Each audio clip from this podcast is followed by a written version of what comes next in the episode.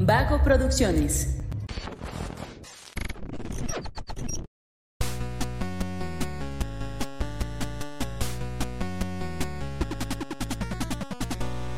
Hola, hola, ¿cómo están? Muy buenas a todos y bienvenidos a un episodio más de Punto Geek, el podcast donde la cultura pop y el entretenimiento están en su punto. Yo soy Luis Montes y el día de hoy me encuentro con mis clones, Ah, Mario. ¿Presente?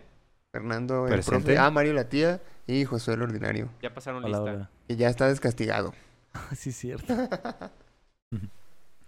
Eh, pues el día de hoy vamos a hablar de uno de los de las películas que dio origen a, a- al cyberpunk y a la ciencia ficción en, en general, una de las pioneras que se volvió un clásico totalmente y pues fue como eh, lo que hizo famoso el, eh, la distribución del anime en, en muchos países, ¿no? Y Sí. la película de Akira, que se estrenó en 1988, basada precisamente en el cómic del mismo nombre que salió en 1982. De, fue publicado de 1882. 1982 a Sí. 1990. A 1990. Esto que se convierte en Volver al Futuro. Mira. 1885. ¿Se han fijado que el actor de doblaje le pasa eso? 1885. Como que se le pega un 8 con otro 8. ah, no. A mí se me quedó bien marcado en los ¿Cuál, doblajes. cuál actor de doblaje? De volver En de, Volver al Futuro, el del No los ha visto, güey. No, no las he visto. ¿No has visto Volver al Futuro? Pero entonces, ¿por qué estamos haciendo este programa con él? ¿Qué bases tiene? A ver, deja- ¿Qué bases tiene para el Sí mundo las geek? he visto, pero no... Entonces no ah, entiende nada. de- déjame le hablo a los de las intervenciones para que digan, buenos días, amigas. Pero entonces, ¿cómo, cómo vio Endgame? ¿Cómo que cómo? Ah, obviamente sí las he visto, sé de qué van, pero no las he visto a cabalidad, como para darme cuenta. Eso no existe. ¿Las has visto o no las has visto? Sí las he visto, pero no como para No darme digas cuenta. que la vas a ver por encimita. Por favor. No, no, tampoco me he dado cuenta que el cha, cha, cha, cha, cha. No pues sí, pues claro cuenta. que no. Pues No, si lo hubieras visto sabrías de lo que estoy hablando. es increíble, ¿eh? Los que han visto Volver al Futuro y los que han visto Es que hay, hay cosas como muy muy básicas, ¿no? Como para ser ñoño en este mundo. Sí. No mames, no, o sea, no ciencia ficción, pues Star Trek, Star Wars, eh, no sé, se me ocurre otra franquicia como El Señor de los Anillos. Indiana Jones. ñoños, Indiana Jones, Volver al Futuro, por el ¿Señor de los amor de Anillos, Dios. Sí, Señor de Ah, los. Anillos. No soy ñoño entonces. A medias. Pseudo ñoño. Creo que es más otaku que, que geek. Eso sí. Bueno. Sí. Puedo vivir con eso. No, no, bueno, claro. no es- Solo que ya lo quiero ver opinando, ¿no? Viajes en el tiempo sin ver Volver al Futuro. Oigan, ¿no? hablando de viajes en el tiempo. No. ¿Vieron lo de la palomera? Ah, sí. La de el DeLorean. El ¿no? DeLorean. Y que se agotó, ¿no? Por los malditos revendedores. Como si estaba muy chido. Ah, la compran en 500 baros y la van a vender en 20 mil, yo creo. Nah, nah, nadie se las va a comprar, pero igual está chida la palomera. Me cae gorda esa gente, la verdad. ¿Que revende las cosas? Sí, o Que sea, que acapara. cosas para luego, Para según ellos, hacer negocio. Ay, cómo me cagan la Yo madre. pienso que si te gusta algo, te lo quedas y no importa cuánto cueste después, es por amor a eso que compraste. Pues es cuando son coleccionables, Pues pues, sí, pero te quitan ser. la oportunidad, güey. Es como cuando haces una fila virtual para un concierto y el pendejo delante de ti compra todos los boletos para revenderlos él. Sí. Así A es. verga. Debería haber alguna cuestión en los boletos como un limitante de a ver cuántos boletos, cuándo, más de 10, ¿por qué chingados? Escuché en algún espacio, algún blogger, youtuber, no sé cómo se les llama hoy en día ya, creadores de contenido, estos creadores de contenido, que en Estados Unidos está más o menos regularizada la reventa. Es decir, que crearon, o sea, no la reventa esta mañosa, tramposa, que sí se debe ser perseguida y penada. Eh, bueno, depende del contexto, pero bueno, ¿Te eh, tío que vende boletos. No, no, no, pero Ah, pienso que el mundo Que puede se ser los da más baratos a que él. el mundo güey. puede ser tan malo que haya personas que solo pueden recurrir a ese tipo de cosas para Ah, bueno, sobrevivir, sí. ¿no? Pero Ah, bueno, no bueno. sé. Eh, para no, no ser tan categórico, pues. Pero eh, crearon en plataformas en Estados Unidos reguladas, públicas, Ah, ¿sí? donde puedes revender tus boletos tranquilamente. Ah, creo sí, que ¿y sí. sabes lo que hicieron aquí en México? Estafar con esas aplicaciones. Ah, qué mal. ¿En serio? Sí, de hecho... Entonces no son tan, tan reguladas. Yo escuché que están reguladas allá. Bueno, allá, supongo que allá, porque justo creo que le pasó a Luisito Comunica, que compró boletos para el concierto de alguien en una aplicación así y nunca se los... Luisito Comunica, el dueño de una telefonía, una compañía de telefonía Le celular, robaron unos boletos. compró boletos en reventa. En reventa. Hasta para ser rico hay que... Ah, no se crea. Y... Pillo. ah, pillín. Todo bien, ¿eh? Hay que... Bueno, y Akira. Akira. Akira. Oye, ¿Cuándo dices? ¿En 1988? 1988 salió la película. 1988. Ahorita viendo que ¿Te justamente... acuerdas? ¿Te acuerdas cuando salió? Claro, sí, sí, sí. sí, Ahí es- andábamos. Sí. ¿Cuántos años tenemos? 40 y- ¿Cuántos años tenías que tener ahí? 52 teníamos. Ponle que unos 15 para entrar a la función. Yo estoy entrando a los 60 ahorita, pero no se me notan. Cuidados de piel. Eh, mira las mascarillas que mencionaba. Una Pero sí mascarilla vio de el plata. estreno. Ponle que naciste en el 73 o 74 para verla. Sí. Yo estaba viendo que fue yo. justamente en ese mismo año que se publicó el primer juego de mesa el de Cyberpunk, que fue Fue, 2020. fu- Ah, fue la dale. década del cyberpunk, precisamente. Sí, pues de hecho, esta fue una de las primeras películas del movimiento cyberpunk, ¿no? En el anime.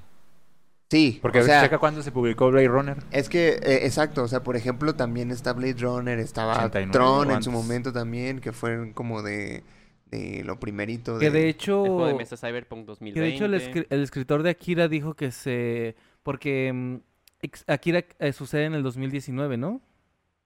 Ay, güey, no me acuerdo. Mm, 2000... ¿Qué pasó, amiguitos? Es que la he visto como 20 veces esa madre. Akira sucede en el 2019 porque van a ser las Olimpiadas en el 2020. Ah, es verdad. Sí, es un Están Neo-Tokio construyendo el estadio, ¿no? Eh, y Blade Runner también sucede en el 2019, justo Akira en inspiración a Blade Runner. Entonces ya Mm. había salido. ¿Qué fue lo primero que salió de Cyberpunk? Eh, ah, te- les contaba en otro momento que es un movimiento o un género que nace en la literatura. Eh, mentí un poco cuando dije que conocía la primera novela que dio inicio, pero no, más bien conozco al que es considerado como el padre o el promotor de eh, Philip, Philip Dick, se llama el escritor. Eh, la novela que da, en la que se basa, ¿cómo se llama el director de Blade Runner? Scott Ridley, algo así, ¿no? Bueno, el director de Blade Runner se basó en esa novela. Riley Scott. Riley Scott. Riley Scott. eh, se Riley. basó en la, en la novela. Fíjate cómo, cómo está todo la ciencia ficción ahí. Ahí no, ahí no aparece el término punk, pero en el título puedes ver lo que significa el cyber, ¿no? Antes de que se fusione con el punk. Eh, es es una pregunta el título de la novela. ¿Sueñan, las ove- sue- ¿Sueñan los androides con ovejas eléctricas?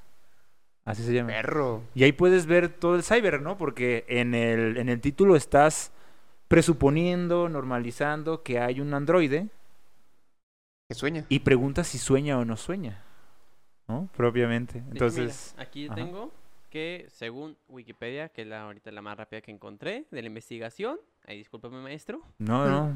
No, sí está dice bien. que el, originalmente el término cyberpunk fue utilizado para referirse al movimiento literario encabezado por Bruce Sterling, William Gibson y John William Shirley Gibson. que surgió durante la década de 1980 en el seno de la literatura de ciencia ficción, siendo empleada por primera vez en ese sentido por Garner Dozois en 1984. Mira, William, William Gibson. Sí, William Gibson escribió una novela, la primera novela que se ganó los tres premios más importantes de ciencia ficción que había.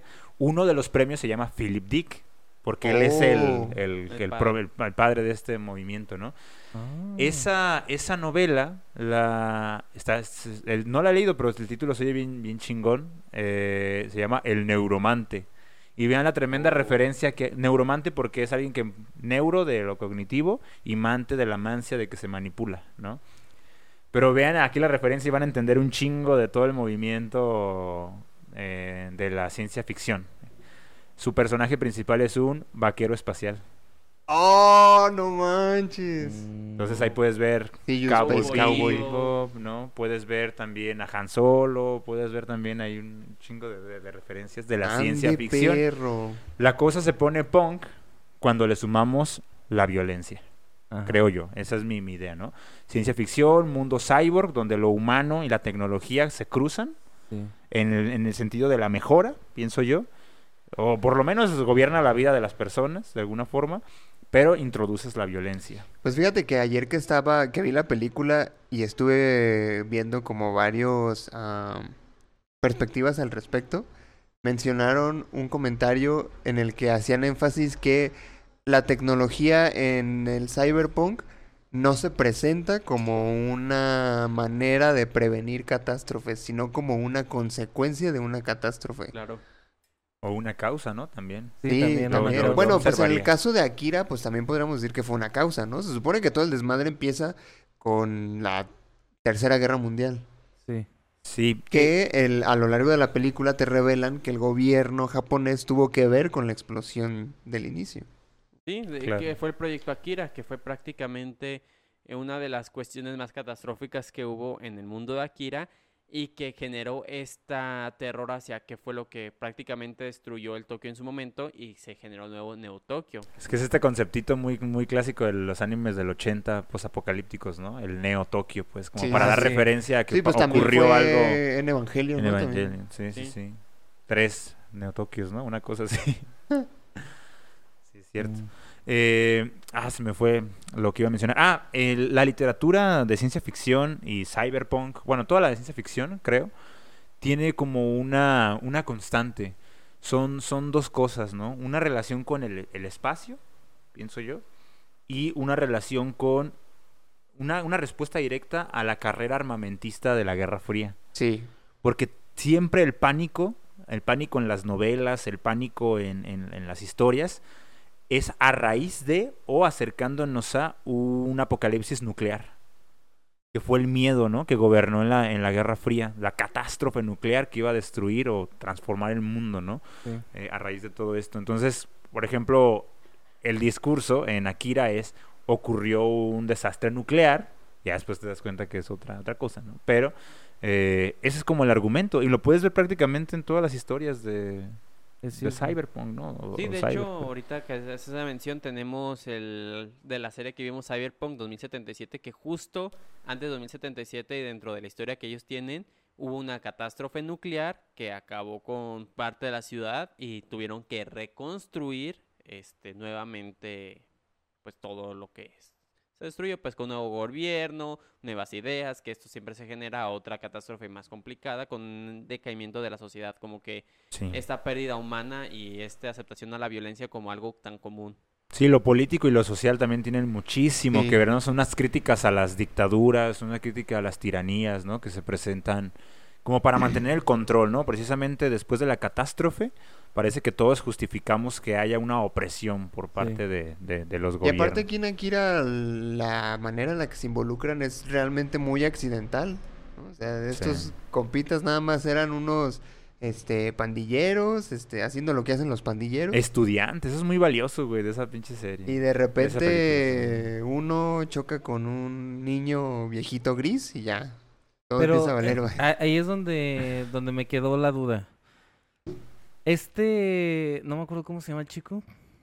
Chico de la moto roja, No, el Ca- Ca- Caneda. Caneda es el de la chica, el de la, El de la moto roja. roja. El otro chico, Mm. el Tetsuo. Tetsuo. Ah, Tetsuo ya tenía el don, por así decirlo, o se lo pegó el ya lo tenía el don. ya lo tenía el don. En el manga te explican, porque aquí pequeño paréntesis, Pero haz la aclaración que no es lo mismo. no es lo mismo. El manga y el anime son completamente diferentes desde cómo comienza hasta cómo termina.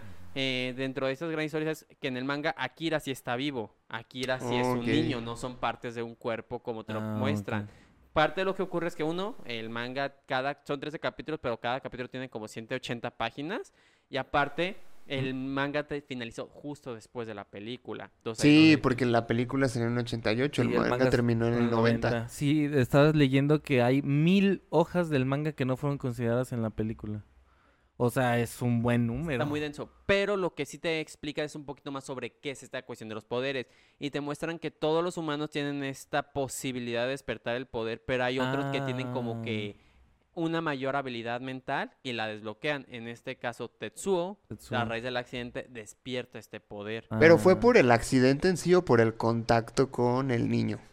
Pues es lo que dicen que es como una coincidencia entre el accidente y el contacto que una casualidad, que inclusive los militares dicen, ¿qué pedo? ¿Por qué nunca nos detectamos y nos dimos cuenta que este güey existe? Yo creo que lo puedes interpretar de, de esas maneras, ¿no? O ¿Por sea, a raíz de, eh, por alguna razón en ¿Una el casualidad? contacto, Bueno, dan pero cuenta de... en, en, el, en la película, o no sé si yo nada más lo entendí así, yo había eh, captado que fue lo que hicieron con Tetsuo después, que se dieron cuenta o que le despertaron poderes, ¿no? O Sí, pues definitivamente trabajaron con él, o sea, experim- estaban experimentando Es o estudiándolo. Es que pues, tampoco por lo se ve menos. claro, ¿verdad? Sí, porque, no. porque pasa el accidente.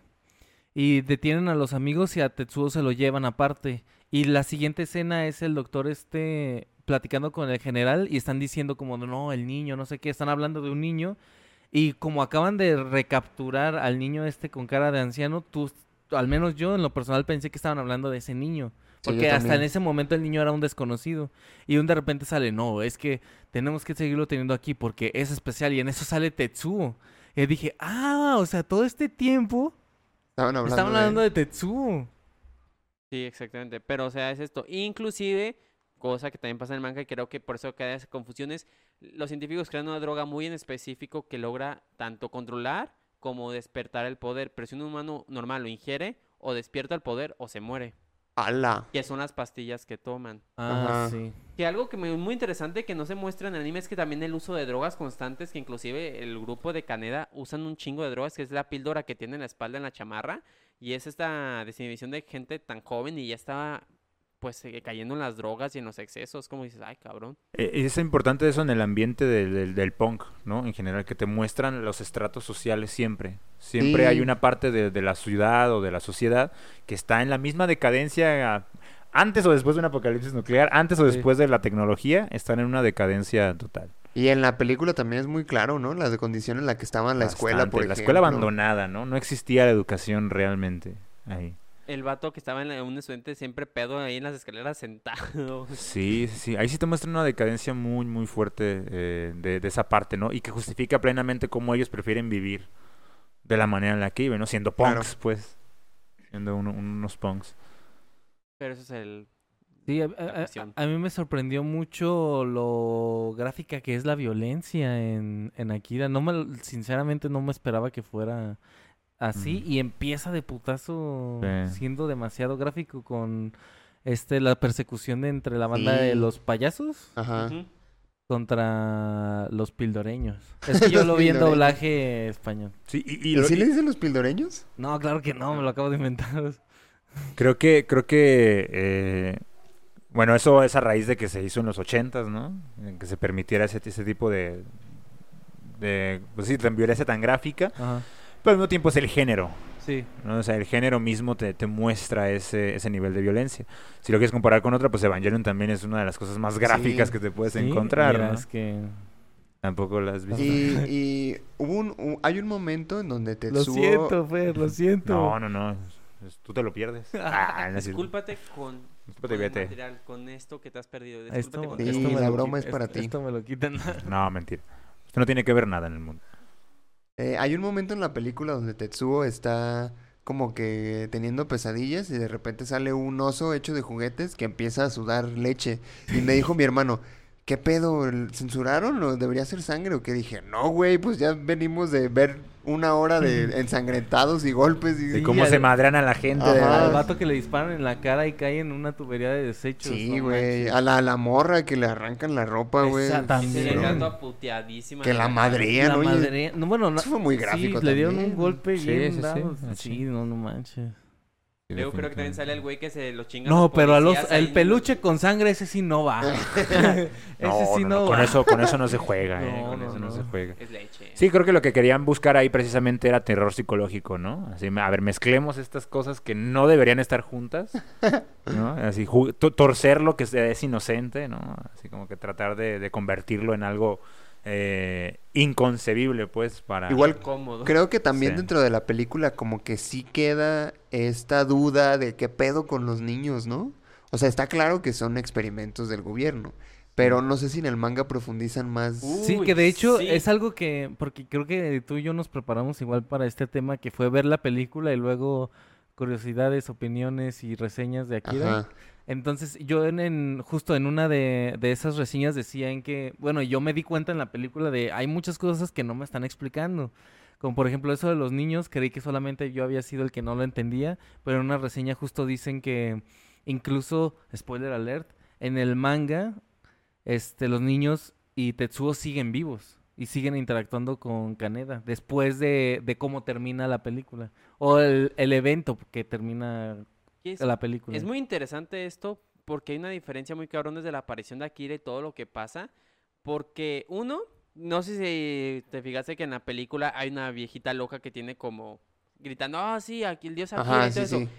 Es un personaje que tiene poderes, que es parte de los experimentos que surgió y que es junto con los niños. Y ahí te ahonda más sobre este tema que los niños tienen una especie de conexión con la vida, que está bien fumado esta cuestión porque es mucho, pero prácticamente ellos te cuentan que el poder es un uso del flujo de la vida, el flujo del propio planeta y una manera de cómo utilizar energía ilimitada, que es lo que quieren usar los militares. Que, es la forma en la que, porque de repente los niños sabían muchas cosas y no explican cómo las sabían, ¿no? Supongo que era por la conexión esa. Y, y eso explica un poco más del género cyberpunk, ¿no? Como creo que habíamos mencionado algo similar con Arkane, que lo, e- el género debe de ir de base. Entonces, acá si hablas con la conexión con la vida, te permite ver cómo todo lo del avance tecnológico y la violencia es una cuestión de contexto y no tanto el fin, ¿no? Que tiene, Sí. que busca la, que busca la serie. Nada más que esos creo que sí no, no se explican nunca en la película, ¿no? O sea, nunca llegan a ese momento de la explicación de, oh, es una conexión con la... No, no. No, en la película no. Inclusive la parte del científico que a mí me quedó muchas dudas. Por eso, después de ver la película, dije, tengo que leer el manga, porque no? El tema de que el doctor está viendo unas onditas, así que luego aparece la de. Akira y yo, ¿qué estoy viendo? Uno dice, yo tampoco sé qué está viendo, señor. O sea, pues que está, explíqueme mínimo qué chingado está viendo. Y se muere el... Y si, y si van a leer el manga es leerlo desde el principio, ¿verdad? Sí, no es es, que- donde se quedó porque... Para empezar, la pelea de los payasos nunca, nunca pasa. Mm. La del inicio de la película. De hecho, inclusive el jefe de los motoristas de los payasos es un personaje que ayuda a Kaneda a pelear contra Tetsuo y tiene mucha relevancia. Oh. Entonces, es una cuestión muy, muy diferente. Igual también yo creo que obviamente tiene sus dificultades adaptar una obra así en dos horas, ¿no? Sí. Que, Pero que eso es lo más impactante, ¿no? Que incluso con tanto reducción de contenido sigue siendo una buena obra, pues. Lo, lo que pasa aquí creo que no ocurre esta parte del fan, ¿no? O sea, no hay nadie que haya llegado en los en el 89 o qué? ¿Dónde se publicó esa madre? 88. 88 a decir, Eso no se eso no parece. sale en el manga. ¿Crees? ¿Crees que no haya Pues pasado? no, claro que no, porque cuando nosotros vimos esa, esa película, por ejemplo, incluso años después, no es cierto que nacimos en el 73, eh, Él. yo la vi en Canal 5, güey, o en algún canal de televisión abierta, que es el chiste que he hecho, no chiste pues, bueno, chiste local con otras personas, pero eh, nadie sabía cómo se llamaba esta madre y nosotros decíamos el chico de la moto roja. Mm. Que en México ocurría así, ¿no? El chico de la moto roja, porque nadie decía Akira, porque era una palabra muy, muy extraña. Eh, ya se me olvidó hacia dónde iba con, con todo esto. Ya la diferencia entre el manga. Ah, ¿Que no sí, claro. llegado- Pues ni sabíamos que existía el manga, güey. Inclusive, Cuando vimos esta película, ni idea que Ah, existía bueno, el sí, manga. sí, sí. Inclusive- Pero, por ejemplo, ¿no crees que allá en los Japones hayan dicho alguien... Porque sí era muy famoso el manga. ¿no crees Seguro, sí. ¿No Pero crees que haya dicho alguien así como, ay, no se parece a esta película se hizo de culto no por los japoneses, Exacto. Ah, sino por el a eso- a resto eso- de las personas que refería, vieron pues, la, sí. la película. inclusive te puedo decir que el anime es el que tiene el gran impacto. El manga Así es. Manga es para la gente que quiero saber qué más pedo. Pero realmente la gente conoce a Akira por el anime y la escena, por ejemplo, mítica de la moto.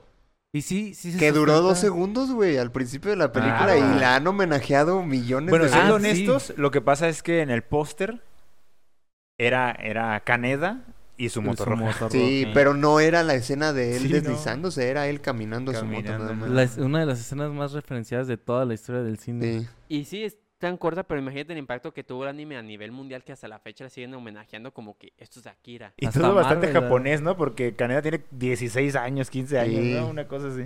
Ah, y dato curioso también, el derrape de Caneda es físicamente imposible hacerlo. Pues yo vi Nope ¿Por y qué? lo hicieron. No me acuerdo algo de la fricción entre las ruedas. Es que lo hace con las dos al mismo tiempo. Ajá. Y creo que hay la fricción en las ruedas que no, no es imposible hacerlo. Pero esas ruedas son futuristas, güey. bueno, sí. Ah, ¿No has visto Con la tecnología actual. ¿No viste cómo salen rayitos inclusive cuando gira la moto así las ruedas y todo? psh, bien perro. Que, fíjate, a- ahorita que hablamos de cuestiones técnicas, ayer hubo una, un pedazo de la película que, que mi hermano la estuvo viendo conmigo porque no la vio completa, este, donde me dijo, oye, me estoy dando cuenta de algo. Eh, esta película es del 88, ¿verdad? Y le dije, sí. Me dice, la animación era muchísimo más detallada. Claro. Y le dije, sí, güey, o sea, ahorita tú ves un anime actual y sí se ve muy bonito y todo, pero en cuestión de detalle, los animes viejitos se llevan de calle a lo de ahorita, güey. Sí, y creo que la razón es porque esto era cine. sea, su intención Sí, era hacer cine. Es que la verdad es que Akira rompió.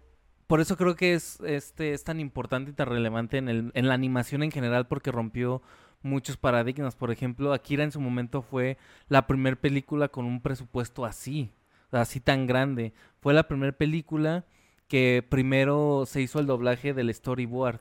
Que eso hizo que eso ayudó a que, por ejemplo, algo, una técnica que hacen muy común es que cuando el personaje de anime está hablando, está la cabeza quieta para que el después el animador ya que se hizo el doblaje pueda adecuar la boca moviéndose a la ahí entonces como ya estaban las voces grabadas ellos podían estarse moviendo aunque estuvieran hablando porque ya las voces ya estaban grabadas y ya sabían el movimiento de la boca que iban a hacer entonces eso también hizo que la calidad del movimiento fluyera pues que porque no veías mu- muñecos parados así todo el tiempo sino que se estaban moviendo Ajá. otra cosa es que no me acuerdo el número de, de dibujos que se tuvieron, 160 mil. Pero era es el doble, el doble de lo que ha- incluso ahorita una película americana o japonesa de animación este necesita para salir. O sea, y es en los ochen- en los ochentas. También había leído que, que para la cuestión de colores también... eh, Inventaron que- colores, algo así. Sí, no sé cómo es eso posible, pero... Pero, o sea, ¡Wow! los, to- Imagínate. los tonos, los tonos de, por ejemplo, de rojo tenían como un chingo de tonos diferentes. O de- incorporaron, pues, a la, incorporaron Sí, sí. la un montón de... Por la cuestión de que como mu- gran parte de la película es de noche, pues animar esas madres era complicado. y- No sé por qué me acordé de Reyes de Mal con. Ese de Ama Amara Azul. Ama Azul. No, película maravillosa, ¿eh? definitivamente. es- Hay una razón por la cual es de culto y es que creo que irrumpe en un momento en el que sí existía el ambiente para que existiera, pero lo hicieron de manera totalmente diferente. Un Sí. producto que viene del extranjero. Quiero decir, esto no es una. Esto es- creo que siempre ha sido así, lamentablemente. Eh, pues el cine es gringo, Sí. ¿no? Eh, Blade Runner, Tron y todas estas madres que gobernaron el punk y el cyberpunk y demás. Little Warriors, ¿no? Que es una película de, de punk, así específicamente live action y, y demás. Ellos gobernaban esa madre, ¿no? Pero irrumpe, es que estoy viendo un símil bien chingón entre Parásitos y, y Akira, güey. Ah, sí. O sea, vienen a irrumpir en el sentido de que llega a los oídos, a los ojos de, de- del que gobierna el cine y, y no hay racismo alguno que les diga, que les gane y les diga esa chingadera no. No mames, tuvieron que tragársela porque era una buena obra que venía en el momento adecuado con un arte completamente diferente. No, bueno, una, una genialidad. Pero no hay, no hay razón para que no sea de culto esa Y es que creo que algo que quita mucho es que normalmente nosotros tenemos este tema de que el protagonista es una persona siempre buena, siempre justa, lo que sea. Pero realmente Caneda cuando lo hace en la película no es ese el clásico héroe, es un güey Sí. que... Ni siquiera está en crisis. No, o sea, simplemente hace eso por capricho porque le gusta una chava. Después está imputado con este... Tetsuo. Tetsuo porque Que de hecho mató a uno de sus amigos y dice, ay, hijo de su perra madre. lo abandonan. O sea, cuando lo agarran Sí. la primera vez, o sea, la vida de todos los demás, este pildoreño sigue como si nada. Y ya hasta que vuelve a aparecer él y se roba la moto es cuando dice, ¡Ey! Está vivo y se robó mi moto, hijo de la chingada, ¿qué O sea, pedo? nunca hay una cuestión como de heroísmo, de buscar ¿no? a la justicia. Jamás se ve que Caneda haga esto por el bien mayor, por salvar a la ciudad. No, él lo hace por capricho propio. Y Tetsuo Hay un, reali- también un humanismo ahí, ¿no? actúa desde cierto capricho, ¿no? Decir, Claro. no, antes yo era bien débil y ahorita me los voy a chingar a todos. Sí, el... Que fue muy eh, Stranger Things. La, violencia, la vida de pandilla, ¿no? O sea, pues ahí estuvo. Sí. Se, se llevaron a nuestro compita, que es algo que no sé si aquí a gente de Guadalajara le ha pasado, ¿no? Como sabemos, Guadalajara fue víctima del pandillerismo durante muchísimos años. Y pues no es que yo haya pertenecido a esos grupos, pero era muy común escuchar, ah, que ya, ya metieron al bote a Juan. ¿Y ya? Pues metieron a Juan, a Juan al bote y se acabó, Ah, ¿no? ya se, lo momento. llevaron. Eh, algo muy similar acá, ¿no? Pues vivimos en una pandilla, si te agarra la tira, pues ya te agarró la tira, no, la pandilla sigue. O sea, no vamos a ir a Puente Grande a sacarte, ¿no?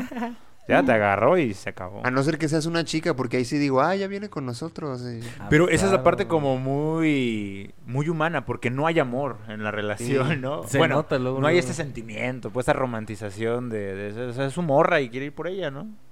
O sea, es la morra, pues. Sí, o sea, ah, me gusta, se me hizo chida, quiero con Sí. ella. Y inclusive se nota que en todo momento él está insistiendo el Caneda para que tengan relación. No es nada más de como que te quiero conocer. El Caneda anda ahí insistente simplemente ¿Qué por te capricho. parece si nos perdemos un par de horas? Y- incluso con Tetsuo, ¿no? Hay hay un momento al final heroico, pero que no tiene nada de heroico, ¿no? Decir, te voy a detener, güey. Y ya, porque estás haciendo un desmadre. Sí, te voy a detener porque me cagas y Sí, te sí, quiero sí. dar en la madre. Y nos vas a matar a todos, ¿no? Y mejor te reviento ahorita. O sea, no hay como un tengo que salvar a la Y humanidad. expliquen de dónde sale el super láser de Caneda. No estoy pues seguro. era de lo que traían los, los militares, Pero ¿no? pues es que recuerda que es un mundo futurista, bueno, con desarrollo tecnológico, pues. Como dice en el Mm. manga, No hay que... Bueno. es un arma experimental porque estaban mejorando. O sea, se nota que estaban los militares con esa finalidad de someter al pueblo, ir mejorando su armamento militar. Pero si la usan los militares, es lo que quiero decir. O sea, Sí.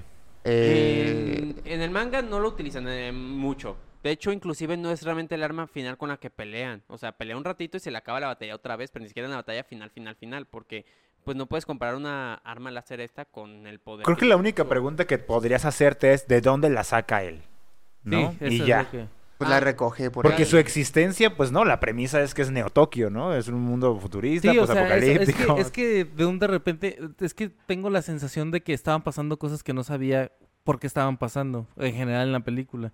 Nada más la vi una vez. La Por toma- ejemplo, es que no, de un de repente lo vi con, la- con el láser y dije, ay, llegó, lo traía Y la es que como incorporado". todos querían detener a Tetsuo, Sí, por eso dije, ay, pues la Ahí traía andaba ahí. la Hubo un momento donde yo me di cuenta que lo pudo haber tomado, Sí, que sí. fue cuando eh, Tetsuo está caminando por la calle y los militares lo quieren detener, que traen tanques y traen de esos láseres, y el vato se los chinga a todos.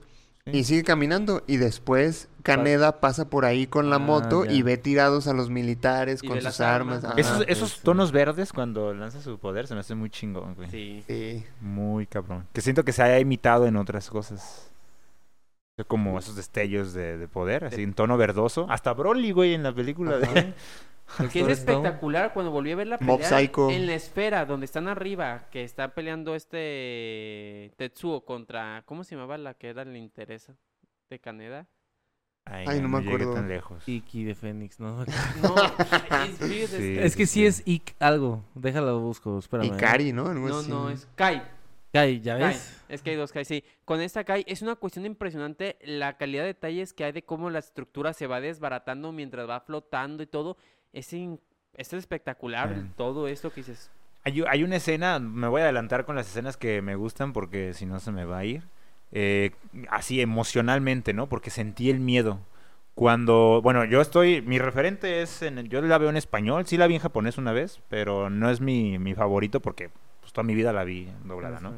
Pero hay una escena en tiene la buen que... doblaje, tiene buen Sí, doblaje. sí, A mí, a mí honestamente me gustó más en el doblaje que en el mí doblaje ochentero. sentí que el doblaje le pusieron muchísimo más emoción realmente a cada una de las voces que... Justamente. Esta, esta fue la, esta eh, película fue como de no, la voy a ver en español. Sí, en el momento en el que pierde el control Tetsuo, ¿no? Cuando hay momentos que sé cuando dice yo soy Tetsuo, ¿no? Que se empieza a sentir la gran cosa, pero cuando pierde el control, no sabes cuánto me, me dolió y sentí el terror cuando le dice Caneda, ayúdame. Ah, sí. Yo dije, ay, güey, no puede ser. Y es que ese preámbulo que te pintan, que eran amigos de la infancia y que al final de cuentas era Kaneda quien siempre defendía a Tetsuo.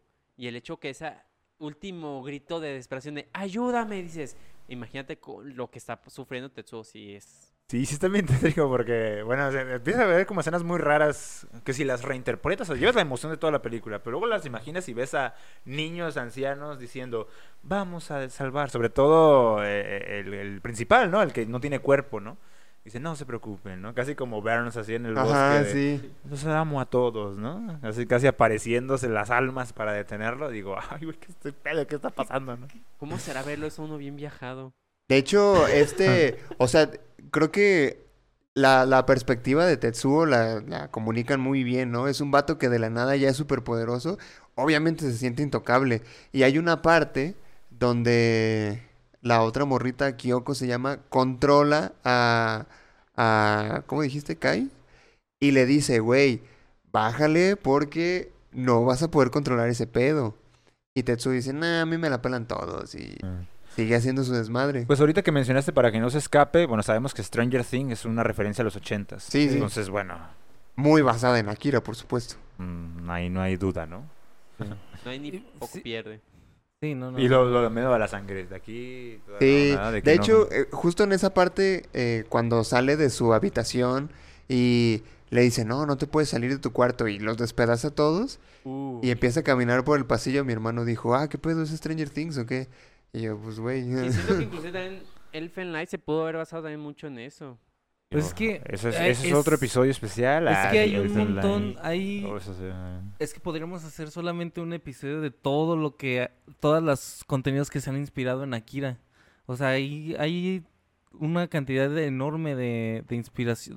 e inspi- por- yo creo que por eso es también de culto. Sí, Por por el el- impacto. Por la cantidad de contenidos que lo toman como referencia, que decíamos, Naruto.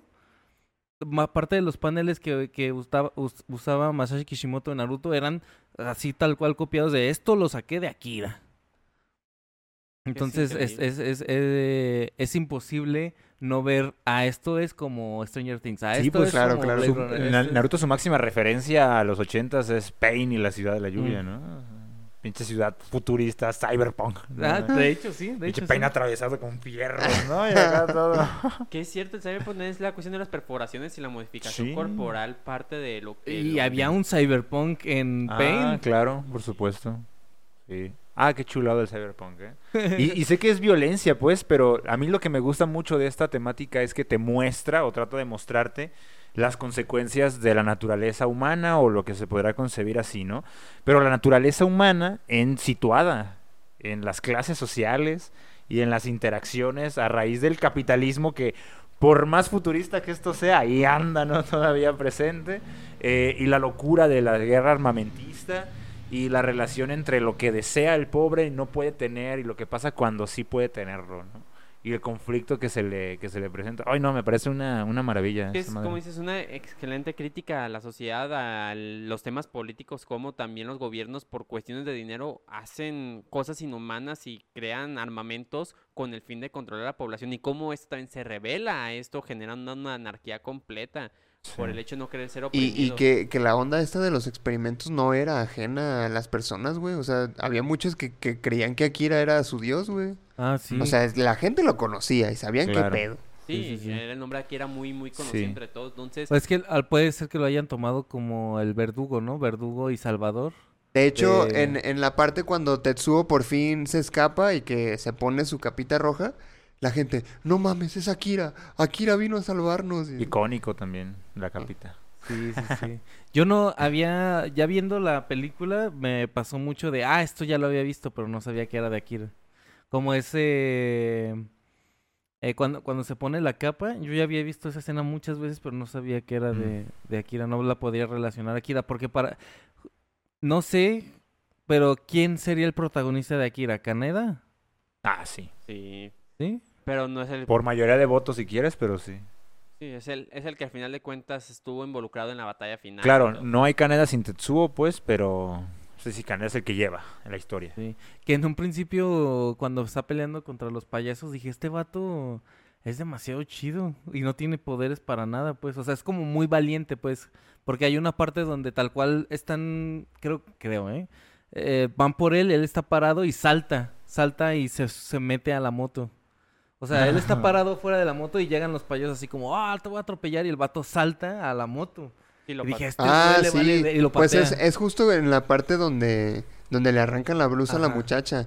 Que llega, que el- uno de los payasos se quiere atropellar al vato. Y Kaneda brinca y le da un patadón en el hocico. Sí, cuando pasa eso dije, pensando, por ejemplo, en Tokyo Revengers, que también es de pandillas, dije, este vato ha de ser el Mikey, como el de nadie lo puede destrozar, ¿contra quién lo van a poner a pelear?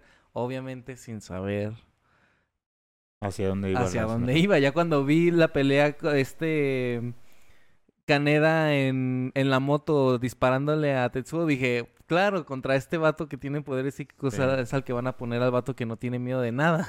Pero que Pues sí. claramente al final Caneda no fue el que lo derrotó, porque Ah, sí, no, no, no, no. él también es muy padre eso porque no recae en que el, Y no se trataba de el eso. héroe sin poder y con las ganas de luchar va a vencer. No, al final de cuentas no hizo realmente el- eh, la resolución del conflicto, no fue quien Fueron los viejitos. De hecho, lo más cercano que hay a la figura de un héroe, pues es Tetsuo poniéndose la capa. Un Sí. héroe fallido, o sea, que no, no se logró, un superhéroe que no sucede. Takashi.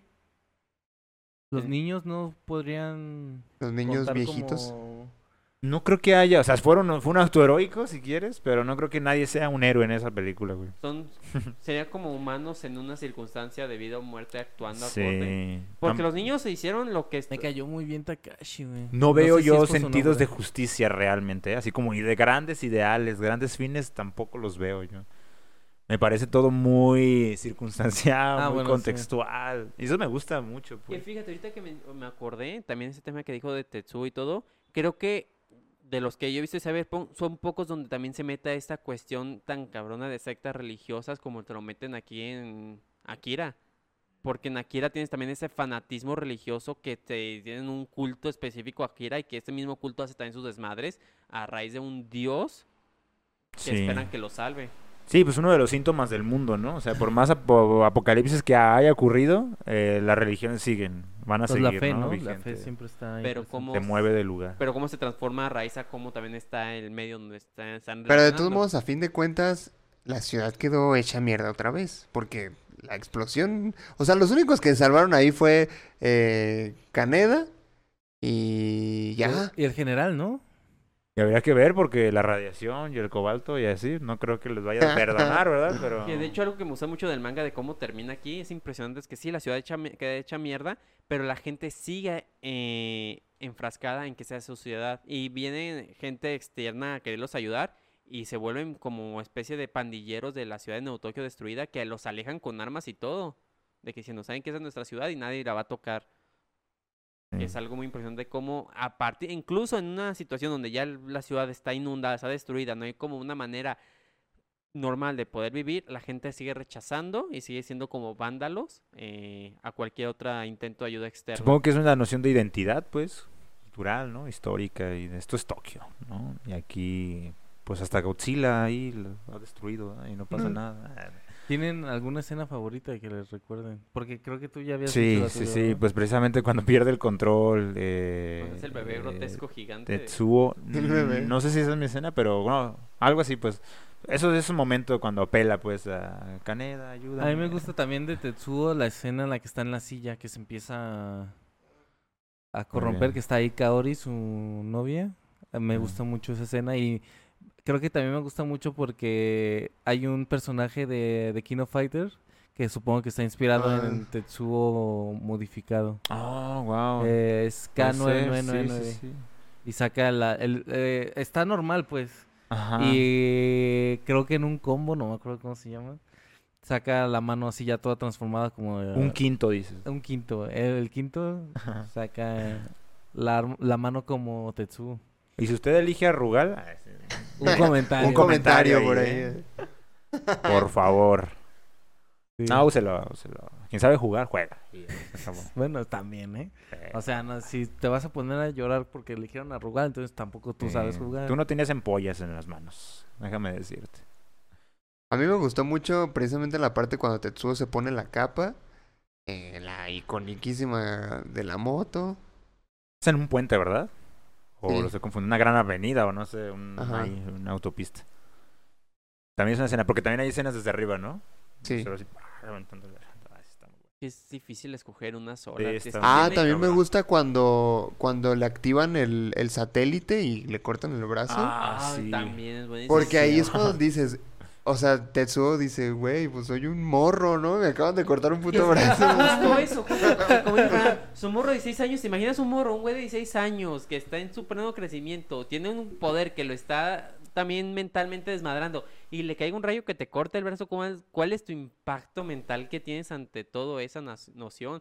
Porque imagino que cualquier güey que, que tuviera 16 años en una situación así con poder, te sentirías como soy sobrehumano, soy superman, una mamada.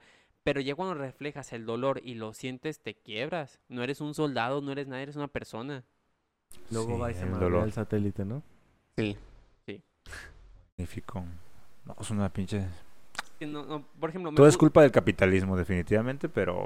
ah, ya, ya dentro de eso... ah, me gusta mucho cuando sale Akira, en lo que es Akira de la cápsula, porque rompe toda esa incógnita que hay dentro de la cápsula y que salen las partes del cuerpo de Akira que, y que te dicen, rescatamos lo posible y lo hicieron pedacitos para seguirlo estudiando. Es como una cuestión también muy inhumana que dices, Sí. si era un niño y que los científicos lo hubieran hecho cachitos para seguirlo estudiando, también te debe entender qué tan mal estaba la gente también en esa ¿Y en el, en el manga abren el- y sale Akira o qué pasa? Sale Akira y es un niño. O sea, pero sí Está está, con vivo. cuerpo, pues. Está, está vivo y todo, pero está como... Se está divertido porque se vuelve un desmadre en la ciudad donde meten tanques para rescatar a Akira porque todo el mundo lo quiere. Todo quiere. Está el güey que es como un ratoncito, Netsu, que era el traidor, que quiere a Akira. Está este eh, Kaneda y ellos que quieren rescatar a Akira. Está el ejército que quiere a Akira y está Tetsuo. Entonces hace un puto desmadre donde este niño, el viejito, el primerito, ¿cómo se llamaba? Takashi. Lo matan. Ay, no. Le dan un balazo Oh, en la, la jeta, verga. le dan un disparo en la cabeza.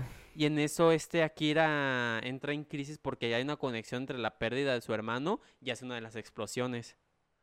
Wow, oye, sí, hay que leer el manga. sea. Yo sí, si quieren hacer una adaptación. ah, Ah, que, dato curioso, actualmente el propietario de los derechos live action de Akira es Ah, pues sí, Ta- Taika, ¿no? Leonardo DiCaprio. Ala. Cálmate. Te lo juro. Pues ah, comentario de Leo que pare esta producción que está en progreso porque Mira, si vamos a hacer una serie donde se adapte capítulo por capítulo, está bien. Capítulo por capítulo. Pero no si- queremos reboots. si Taika se le ocurre hacer una comedia como con Thor, eh, Ragnarok o Thor Love and Thunder ¿Pero con qué? con Kira que está haciendo la ¿No le está haciendo Akira? sí, Taika. Taika es el director. Ah, pero. Ah, bueno, sí, comedia. No hay mucha comedia en, en Akira. ¿no? Por eso es que me da miedo, por eso tengo miedo. Pensé en Evangelion en un momento y dije, ahí sí hay un chingo de comedia. Sí, no, pero, o sea, por eso me da pues, miedo el que están adaptando ahorita un live action de Akira. Porque... Ah, en película, ¿verdad? Si en película no va a funcionar, adapten una serie gigantesca. Sí, la vamos a ver. Sí, porque aparte creo que van a... Si de por sí la película ya quitó muchas cosas del manga. Creo que la película de action va a quitarle muchas cosas a la película. Sí, güey. Igual les va. Hagan un anime. Ah. Full Metal Alchemist Tetsu Brotherhood, pues funcionó, mira. A la perfección. Si me hacen un anime de Akira Brotherhood. Akira Brotherhood. uf, Estaría increíble, uf. estaría increíble un anime de Akira porque la verdad... Lo aceptarías manga- aunque no tenga buena animación. Tan buena Tan buena como que. como Akira. Pero ¿por qué no tendría buena animación? Porque Akira es Akira. No, pues que no tendría, solamente es una animación diferente. O sea, la- si lo van a actualizar como que sea HD y toda la onda, así como high definition, ultra high No, definition. no, no. Me refiero a que tú estás hablando de hacer un anime. Sí. Pero no usando las escenas de la película. Obviamente es un anime que van a No, empezar no, pues de cero. respetando el manga. Pero no eh, estás de acuerdo en que no se vea igual que Akira. Ah, sí, está bien. No, no pasa nada. Yo confío en la historia, ¿eh? Ah, ok. La historia, la historia, la historia. Esa es, esa es la columna, esa es la, la verdadera columna que resiste todo, toda cosa que se O presenta. sea, monos parados hablando no pasa nada. Incluso las, las desmadres y las peleas que ocurren en One Piece, en Cabello del Zodiaco, en Dragon Ball, resisten por la historia. Oh. Si no hubiera un One Piece ahí, si no hubiera las esferas del dragón, si no hubiera Atenea y salvarla, esta madre no tendría nada de sentido. Bueno, sí. Entonces, sí, la historia, ¿no? Yo confío en la historia. Arre. Yo recomiendo que lean el manga. Eh, de hecho, estoy en búsqueda de él. Este sí sé que existe. Panino no lo tiene ahorita, pero el box set. Ya lo tengo. Voy a ir, ahorita voy a hacer una búsqueda en Liverpool, en Sanborns, a ver si me lo encuentro. No está tan caro, ¿eh? Mil y tantos creo que Ajá. está. Y está a buen precio. Y los, todos los tomos y bien bonitos. Son seis tomos, ¿no? Creo. Ese sí, ese sí vale la pena, ¿eh? O sea, sé que se dividen en 13 capítulos. Pero son tomos, pero son, Sí, son como seis. Hay una versión en pasta dura que sí vale como 3000 y algo, pero esa no la estamos buscando.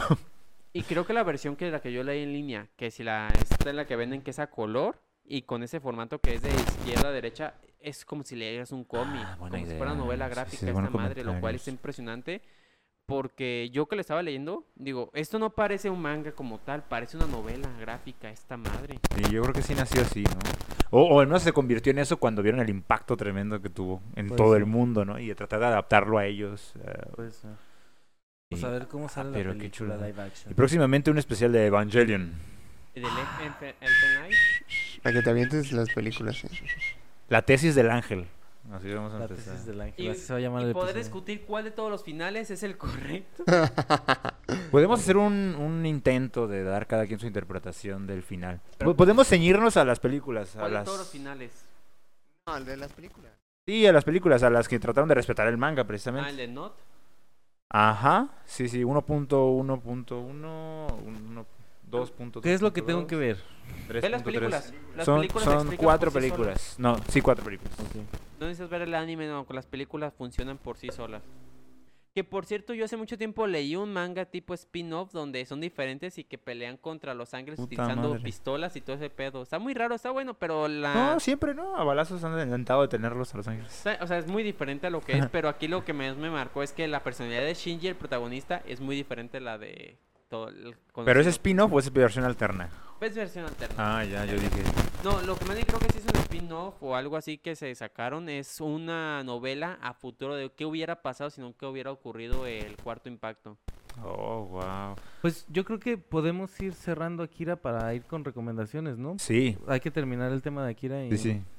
No sé qué quieren, véanlo. no sé qué quieran a- agregar. Bueno, la recomendación aquí es véalo si no lo ha visto. sí, si quiere entender como más clara. Más muchas cosas de- del cine, del cyberpunk, del anime, del De, cyberpunk, de la ciencia ficción. de la Sí, ciencia sí, sí. ficción también. Y quiere entender las condiciones socioeconómicas de su tiempo, puede ver a Akira. Sí. Que, El chico de que- la moto que es un spoiler, ¿no? Justo las Olimpiadas en Akira, que son el 2020 y que en el 2020 sí fueron las Olimpiadas en Tokio. Ah, ya, wow. Pero no pasó Akira. No pasó Akira. en el- Bueno, el, el el- el- el 2019 comité no de las. Olimpiadas bien influenciados por Akira, ¿no? ¿Y qué les parece si ponemos a Tokio? ¿no? Pues así, eh, ay, hay que elegir a Vi una Tokio. película, una, ¿se acuerdan de la película del chico de la moto roja? Yo creo que sí fue un argumento, ¿eh? Y sobre todo, Y sobre no todo, solamente los estadios, ni los espacios culturales, ni la historia de Japón, sino sobre todo queremos que Tokio sea la sede porque salen Akira y todos a favor. una, una obra que hace eso bien chingón, de agarrarlo realista, es 20th Century Boy. Uy. Con esta onda de, de su homenaje, feria sobre el 2000. Que ahí ahí está la escultura en Japón todavía. Y sale, sale en, la- en el manga también. Pero luego vamos con ese, ese autor en algún momento. 20th Century Boy. Sí, hay que, tenemos que hablar de esa. Tiene esa, tiene Monster, tiene varias muy cabronas. ¿Cómo crees? Yo no sabía eso. Ah, pues bueno. Patroncito. Ya puede. Recomendaciones, ¿Qué pasó? ¿no? Recomendación. No, pues de Akira ya es todo, ya no van a decir ya nada. Pues sí, Pues no, es que sí, es, es impresionante. es- Yo recomiendo que vea Little. Quiero que vea. Little Warriors. Le recomiendo que vea Little Warriors. Esa es tu recomendación. Si quiere entender. Ah, puede ser. Varias cosillas entonces. A ver, Denme los segundos que quieran darme, yo me lo aviento. Eh, Little Warriors es una película gringa de culto también, cultísimo, sobre el punk. Son pandillas, así. Entonces, si quiere entender cómo, cómo la tecnología, el futurismo y eso hace una fusión rara, vea Little Warriors y luego ya eh, puede ver Cyber, eh, Cyberpunk, iba a decir. Puede ver Akira. Eh, y recomiendo esas novelas que les mencioné. ¿sí? El Neuromante de William Gibson y eh, Los androides sueñan con ovejas eléctricas, como para entender la inspiración de todos estos creadores de, de futurismo, ciencia ficción y punk, pues, muy bien. recomendaciones. Nomás Bueno. digo libros y les da sueño a todos. No, sí leemos, sí leemos. Yo quiero recomendar, ahorita estoy viendo una serie que me tiene muy atrapado. Al filo de la butaca. Al filo de la butaca me tiene. Este es una serie que salió en el 2011. Bueno, el 2011 es como un este remake porque había una versión en los 90 pero es Hunter x Hunter o se le conoce también como Hunter x Hunter. Es anime claramente. Eh, es del mismo mangaka que hizo el manga de Yu Yu Hakusho. Eh, por si lo han visto, no sé. Yo no he visto Yu Yu Hakusho, pero No, pues no. este. Y no manches. O sea, tiene 148 capítulos que se me han pasado así, güey. O sea, ya la Sí- terminaste. Sí es cierto que Naruto le copió o no? Eh, hay varios elementos que son similares, pero yo no diría. No. Entonces el manga de este es mucho más viejo. Sí, sí. Oh, wow. Y este. ¿De qué va? Platícanos. No la he terminado. eh, va. Voy como en el 120. Pero ya. Este. eh, la serie se trata de un niño que está buscando a su papá. Que su papá lo dejó cuando era muy pequeño. Este. Y para eso se vuelve cazador profesional. Entonces. eh, a lo largo de, de esta. de este buscar a su papá. Eh, van ocurriendo un chingo de cosas que se vuelven muy interesantes con todos los personajes que salen. O sea, eh, no sé si podríamos decir que existe un solo protagonista, porque de repente hay arcos muy largos que se enfocan en, en un personaje y el que tú dirías que es el protagonista ni siquiera sale. Entonces, eh, hay muchas historias eh, que al final se juntan, tienen sentido y siempre, siempre es muy emocionante. ¿Y qué es lo que cazan? Em, Personas. pues es que se les llama cazadores, pero en realidad son mercenarios. Ah, ok, ok, ok. O sea, Oh. Te contratan para hacer una chamba y ya. Eh, eh, eh, el personaje principal, digamos, o el más, el más referenciado, él es un mercenario. Sí. Y la, la, lo interesante, ajá, lo interesante es que es un niño. O sea, tiene 11 años. Un niño asesino. Ajá. Y que tiene otro amigo que se llama Kilua, que también... Que también es un niño. Y él se vuelve cazador, pero él viene de un linaje de asesinos, precisamente. Ya. Tengo una pregunta. ¿Le- ¿El papá lo abandonó? Sí. O- y él lo está buscando. ¿Cuál es su motivación? Eh, conocerlo. Es que todo mundo, todo mundo le dice, tu papá es el mejor cazador de toda la existencia. Y el morrito se queda así como de, ah, bueno, lo quiero conocer. Mm, Pero sí hay una onda de... De problemas no De resueltos. paternidad irresponsable. Y él, y él validando y justificando Porque- el porque- abandono diciendo es que es muy chingón y lo voy a ir a De- de- buscar". eh, eh, en algún punto el papá como que lo reta. O sea, le, le dicen a, a la persona que está cuidando a Gon. A ver, sobrevive solo. No, le Ah, dicen, o sea, lo dejan con una, con una persona. Y, y esta persona le dice, mira, tu papá... Ah, yo voy a Listo. recomendar la película que está en cines, que es la de Evil Dead Rise. Ah, sí. Totalmente. Para los amantes de esta saga de Evil Dead y los que les gusta el terror y parte del gore, definitivamente es una película que tienen que ver. Eh, aquí ya se quitó completamente lo que era la comedia, como fue la serie de Ash vs. Evil Dead, y te manejan un terror eh, que te da un estrés completamente y dejan de lado el jump scare, que creo que hoy en día muchas películas de terror manejan y quita esta magia de que realmente cause miedo. ¿Pero sí la recomiendas? Sí, sí, sí, sí, sí. Yo toda la película estoy pinche estresado hasta salir Yo todo soy el de- máximo crítico del cine de terror, ¿eh? O sea, yo soy Pero- muy miedoso. Puedo Ah, decir. Pero puedo diferenciar cuando una película te maneja en la clásica de, ah, que en cualquier momento van a Ajá. y gritar. Que es muy Sí. fácil asustar así. Pero quitan este ambiente terrorífico que te manejan donde sabes que hay una cuestión cabrona que ¿Dirías que hay mucha suspenso al mismo tiempo? Sí. Ah, ok. Y eso- y eso me gustó muchísimo. Ah, Muy bien. Y que realmente, tras 10 años después del intento del remake con la de Evil Dead del 2013, lo, viene una vez más. Y, Y no es este una cuestión de posesión demoníaca o... Sí, claro, claro, es una pues, posición demoníaca como se manejan. La trama es que eh, hay un libro enigmático llamado Necronomicon, o el libro de los muertos, los cuales al leer un pasaje de este liberan un mal, el cual apodera a una de las personas y estos Ah, se ok. convierten en unos seres que no sienten dolor y solamente buscan la perversión y el asesinar. Y son prácticamente inmortales, Suena a algo Son que me contagié yo en algún momento. llamados así conocidos dentro de la saga como los Deadites. Ok. Y no tengo que ver nada para poder entender No, esa película. La propia película se maneja por sí sola sin necesidad de que tengas que ver otras para poder entender. Excelente. Pues bueno, Veanla, están en cines, suena bien. 10 de 10. Órale. Wow. ¿Y tú, amigo? Y... Yo, yo no me la paso recomendando cosas que ya recomendé antes. Yo quiero recomendar Doctor Stone, el anime. Se está poniendo bien chido la tercera temporada. Y así como yo creo que estoy viendo con más entusiasmo Doctor Stone ahorita que Kimetsu, que están ahorita las dos en emisión. Porque están revelando un montón de cosas en Doctor Stone. ¿Me puedes recordar de qué trata?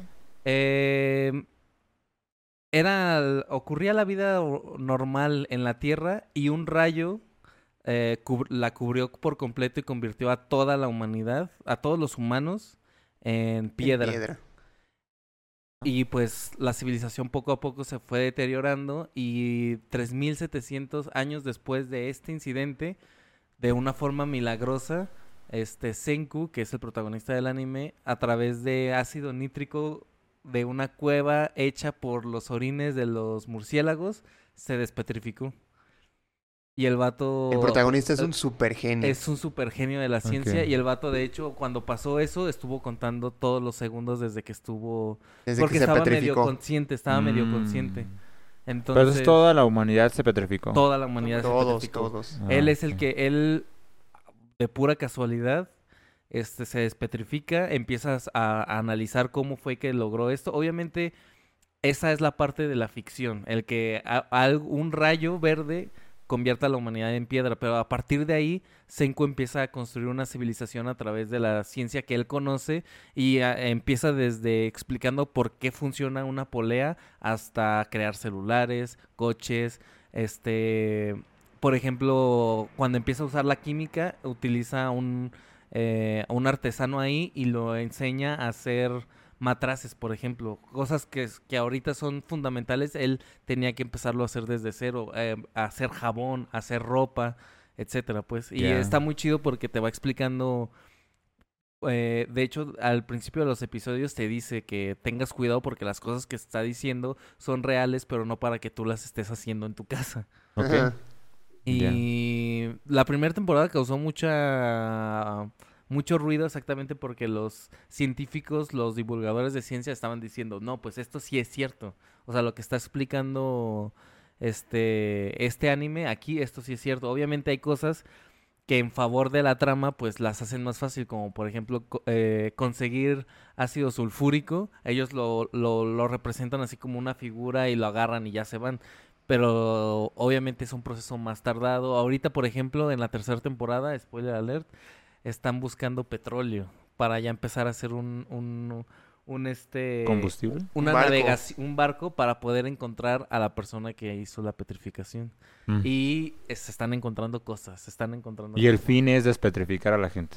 El fin es... Sí, despetrificar la humanidad y encontrar por qué fue petrificada. ¿Por qué fue petrificada? Es que despetrificarla ya saben cómo. Porque también Senku se encuentra una civilización de gente que no estaba petrificada, que siempre estuvo ahí.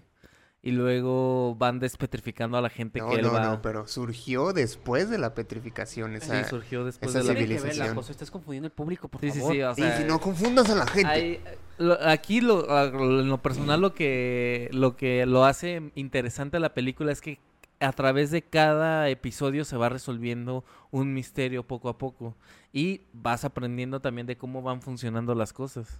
Porque por ejemplo, incluso hasta en este capítulo ya se está hablando sobre la economía, cómo funciona la economía. Está muy muy chido. Bueno. Es anti-cyberpunk, aquí no hay futuro, hay pasado. Está en el pasado. Sí, no hay punk. No. No hay punk. Pero es ciencia ficción. Eh, Sí, es ciencia Sí ficción. se madrean.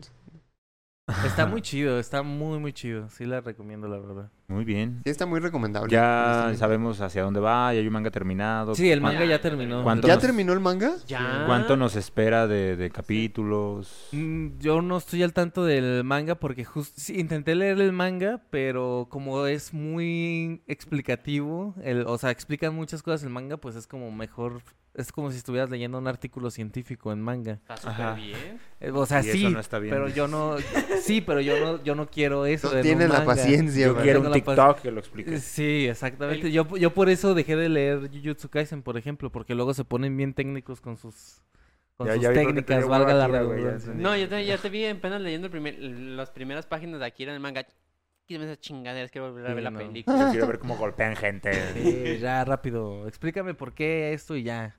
No, es que por ejemplo en Jujutsu se ponen bien técnicos de es que él me pegó un segundo antes, Sí. entonces mi, acti- mi, mi habilidad la activé un segundo después, pero como tengo No, el siempre 25%, Eso lo soportas si lo ves animado. tengo el 25 por sí. Tengo el 25% Porque tienes de que reducir la plática. Que no es cierto, eso pasa nada más en explicaciones en algunos capítulos para explicar los poderes, pero no es como que cada No, en capítulo- Jujutsu Kaisen sí se ponen bien técnicos, No, güey. siempre. No mames. Hay No un arco siempre, completo y que se- casi, casi capítulo por capítulo era esa mamada, güey. ¿Cuál? El de... Yuta contra los otros dos güeyes, súper técnico. El del sí, papá, porque es el una de... pelea así mental, es como lo que pasaba con Death Note. ¿Qué fue lo primero que dijiste? Es una pelea ¿Qué fue- mental. qué tu fue cerebro peleándose con el manga, güey. ¿Qué fue lo primero que dijiste? Sí, ya, fin de la discusión. Sí está técnico. No, son ta- no todo el manga, o sea, lo que me refiero. No todo, ¿Viste pero cuando se pone, cuando se ¿Viste Death pone, se Note? pone bien tienen que usar insoportable. la cabeza todo el tiempo para Exacto, lo vi, no lo no- leí. no en el manga no quiero leerlo. El manga, el one shot de Death Note sí lo leí yo. El de el nuevo Kira. ¿Quién? Trump. Sale Trump. Sí. De que al, al vato que, que le ganan por no saber inglés. No, de hecho la ganaron porque inventaron una regla salida de los huevos. Nomás por eso, pero... Porque no sabe inglés. Acá de los huevos eso. Bueno. Un guionazo. Pues esa es mi recomendación. No les gusta doctor leer, pues es lo A mí que- sí me gusta leer. A mí sí me gusta leer también. No, a ti te creo, te creo. Hijo de... ¿A ti no te gusta? ¿Acabas de decir que no te gusta leer? No, pues, pero ese tipo de cosas te- en Ahora el es manga. la que estoy loco yo. En el manga, en el manga no me gusta leer esas cosas técnicas. Siento, aparte, ¿Quieres leer algo que te apague supongo, el cerebro y ver supongo que tiene la forma en la que los leo también, ¿no? O sea, no lo- si leyera el manga así de mi hojita, mi librito, creo que lo soportaría más que estar haciendo suma todas las letras en el... Mm, Pero ¿por qué no En el celular. computadora con el mouse, una pantalla grande y... Porque normalmente lo hago en mis tiempos libres en el trabajo. Un saludo. Bueno, pero la página que yo les pasé tiene un botón que dice ajustar página a la pantalla, entonces te la ajustan los viñetos para que sea grande. En el teléfono. Sí. Ah, bueno, ahí lo voy a leer. Ya, ya voy a leer, dices. Ahí lo voy a empezar a leer. voy a Ya, te, ya te digo si funciona No, o no funciona. necesitas, ¿eh? No necesitas. Cada quien disfruta las cosas. No, no, ya te voy a complacer, Fer. Yo disfruto más el manga que el Yo anime. tampoco leo. El anime se me hace eh, innecesariamente largo en muchas escenas y me estreso. Sí, a mí no me llama la atención nada de eso, güey. ¿Leer el Doctor manga, no? Stone ni, ni No, Hunter Doctor Stone no te llama. No. Pero, a lo mejor necesito el gancho, ¿no? De ver el primer episodio y ver si- Bueno, eh, Doctor Stone incumple mi regla de en el primer minuto quiero acción, sino a la verga y dropeo el anime. Porque creo que Doctor Stone se pone chido como hasta la mitad de la primera temporada. No, bueno.